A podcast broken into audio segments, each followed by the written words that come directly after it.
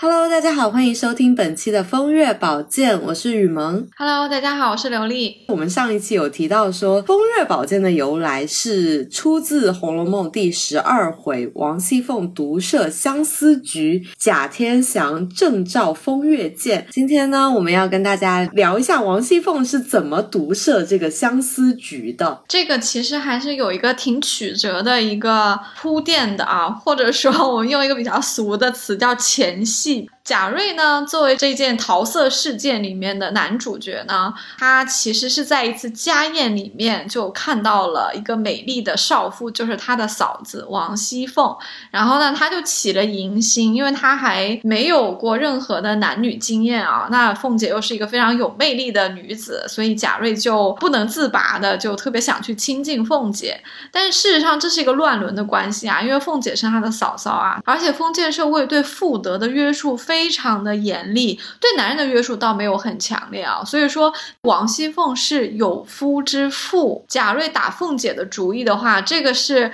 怎么说呢？如果凤姐让他得手了的话，贾瑞只不过会得一个风流的一个名声而已，不会对他怎么样。但凤姐那可就是名誉扫地了。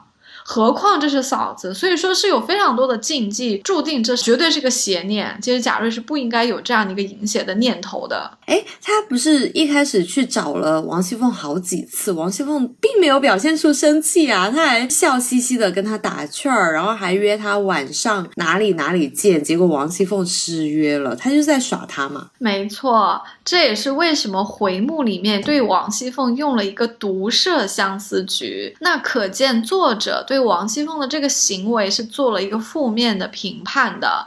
我们来细看这个行为啊，贾瑞作为王熙凤的算是小叔子，因为他们都是贾家，他们是很多房嘛，算是远亲。那贾瑞和贾琏就是王熙凤的丈夫是平辈，那小叔子如果说动了一点念头跟嫂子调情，那嫂子应该怎么样呢？如果说你不理他，或者说委婉的拒绝，或者说严厉的拒绝，无论怎样啊，这个事儿就结束了，对不对？但是王熙凤不是一般女人哦。她可不想这件事情就一般的解决，他觉得贾瑞来勾引自己是他不自量力，癞蛤蟆想吃天鹅肉，所以他就要教训教训他。凤姐的性格就是那种以牙还牙的性格啊。对，凤姐是不能输的，她是不能吃亏的，所以她不是说让这个桃色事件停留在说跟贾瑞言辞拒绝就结束，她反而是要教训他。那她教训他的方法，其实凤姐也在犯一个错误，也就是说贾瑞犯了邪念。在先，凤姐后面去想设计去陷害他，凤姐也是有罪过的，凤姐也是有过失的。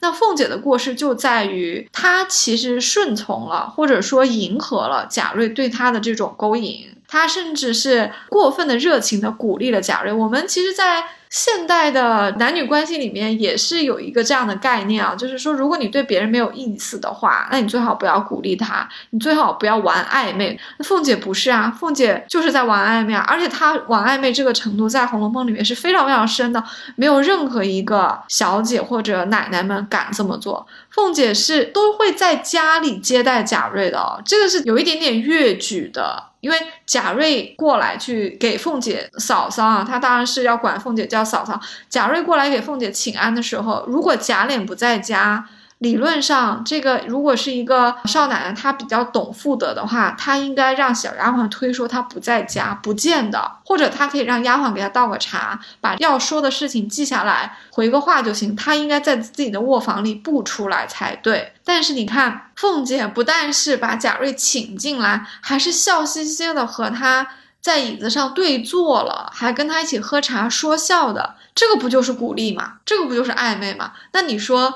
在《红楼梦》里的这个背景下，贾瑞当然觉得说这个嫂子可能对他也有意啊，所以他才有胆子去再进一步啊。那在他们谈话中，贾瑞应该是有几次暗示，然后王熙凤也接了这个暗示，然后告诉他夜里在哪里哪里等他，才会有接下来的这两次失约吧。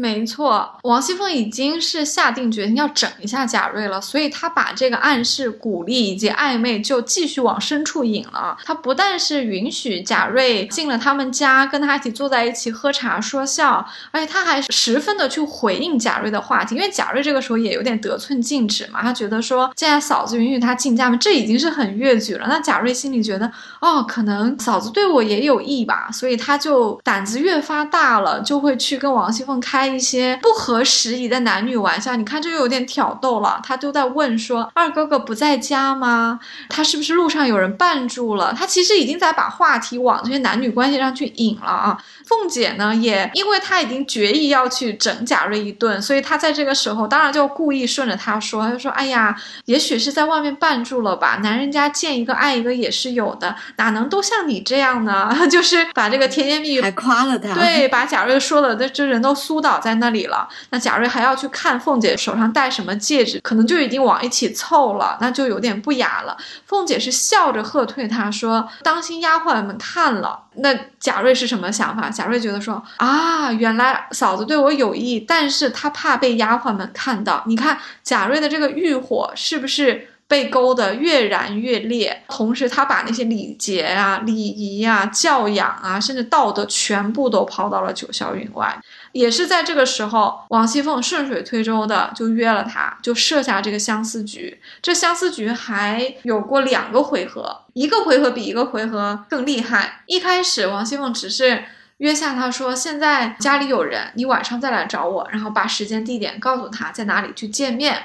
那贾瑞去赴约的时候，发现凤姐没有来。然后约的那个地方呢，是有穿堂风，黑乎乎的，特别冷。而且他到的那个点呢，刚好是管家要关门的时候，所以贾瑞就没有能出得去。他其实等于在一个又黑又冷又可怕的一个地方待了一夜，一直到早上，管家又过来开门的时候，他才跑回家。要常人啊，经过这么一个晚上的摧残和磨难，就知道自己被整了，肯定第二次就不会去了。对，就知道自己被整了，这个色心可能就压下去了。但是不是我们的贾瑞啊，真的是色字头上一把刀，这色胆越来越大，他觉得说越难得到的，我越要得到。而且这个时候就想着，越想的凤姐就越可爱了。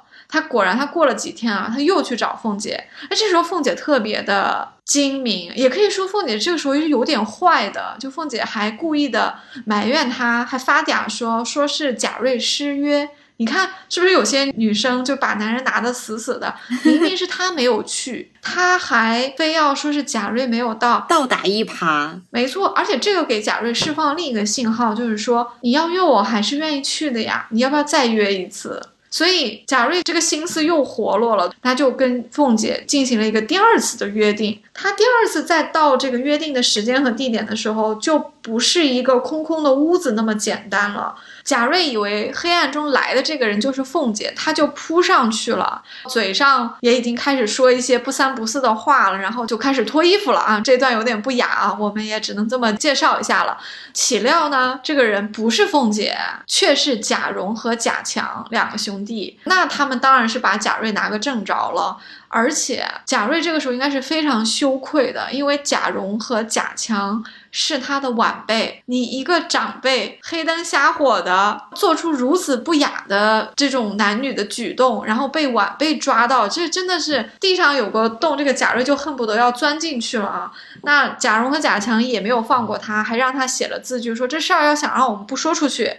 就得给我们俩五十两，还写了一个借条，所以贾瑞这个风流的事情没有捞到手，还欠了五十两银子。那第二次约又没约到。他在又羞又气的时候，他不是蹲在墙角根儿，然后还被人泼了一头的屎吗？这种公子哥儿他本来身体就虚嘛，而且大冬天里还被泼了一头的屎和尿，直接就病倒了。不光是病倒这么简单啊，我觉得很不雅的这个屎尿泼在贾瑞头上，我觉得是有深意的啊。其实你看，在整一个贾瑞挑逗凤姐，然后又被凤姐暗算的这个过程里面，贾瑞一直都在吃亏，对不对？但是这个屎尿，我觉得是一个对他尊严的一个践踏。一般人来说。到这个份上，你就是再怎么样，心中有欲火也被浇灭了。我觉得这个屎尿其实就是一个信号来的，就是用一个肮脏不堪的东西来提醒你，你醒醒吧，你这个欲望是没有意义的，你这个欲望是不会实现的。那。没有啊，贾瑞没有醒啊，他是在这个被屎尿浇了一头，在冷风中冻了一晚上，又被人家讹了五十两银子之后，衣衫不整的跑回家，还要跟爷爷奶奶去撒谎，说他晚上去了哪里。等他缓过神来之后，他依旧不能忘却凤姐啊！我不知道为什么忽然想起北方的一个方言，虽然跟我们这些主题没有什么关系，屎橛子。就是你在冬天里，你的屎尿被冻成了冰块儿，就是屎橛子，觉得他又可怜又好笑又心酸。对贾瑞这个人物，我觉得塑造的是很有深意的。你看。似乎整一个过程里面，他有那么多可以去醒悟的机会。当然，凤姐对他的这种假意的纵容和暧昧，是他越陷越深的一个原因啊。但这个一个巴掌拍不响啊，你贾瑞就是有非常多的醒悟的环节，你都没有做到醒悟啊。那最后他和凤姐的约里面被泼了屎尿，一直到我们上一回讲的，他其实躺在病床上都已经。病入膏肓的时候，拿到道士给他的风月宝剑，他还要照正面进去和凤姐在虚拟的世界里面云雨，然后醒来的时候是遗精，最后是精尽人亡。我之前听到蒋勋老师在讲这一段的时候，我觉得他讲的非常的有慈悲啊。他说，作者去塑造贾瑞的情欲的一个不堪的结局的时候，其实作者对他是给予了一种同情的，因为。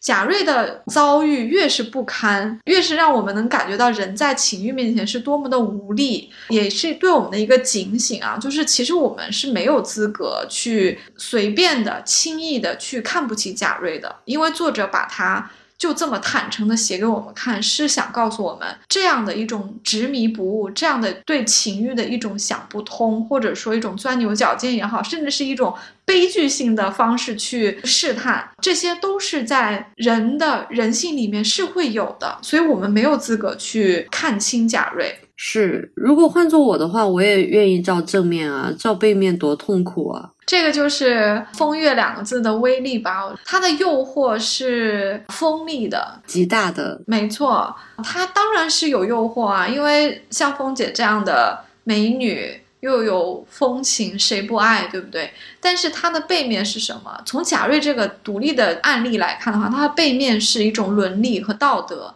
也就是说，凤姐再美，伦理在前，道德在前，她是你不能染指的一个异性，一个女性。那贾瑞跨过了这条红线，他就要承受相应的代价。这个就是贾瑞的情欲，它其实是一个放错了地方的一种情欲。嗯。这个就有点像，哎，这个比例不是很恰当，但是其实还是有点类似。就像我们老是很奇怪，有一些网红主播啊，就是超级多土豪去打赏。那土豪去打赏的时候，可能一方面他不缺钱吧，但是也有一些人没有那么有钱的人，就是弄得倾家荡产，然后砸锅卖铁，就是为了去打赏这个网红。这个可能也是人的比较常见的一个共性吧，就是我们分不清虚和实啊。你看这个网红，其实虽然他是个实实在在的人啊，但是他和你的关系是虚的，因为他不是你的亲人、朋友、爱人，他在屏幕的另外一面。没错，我们人应该是爱自己、爱家人、爱朋友、爱亲人。你把你的所有的关注，甚至是金钱，投射给一个。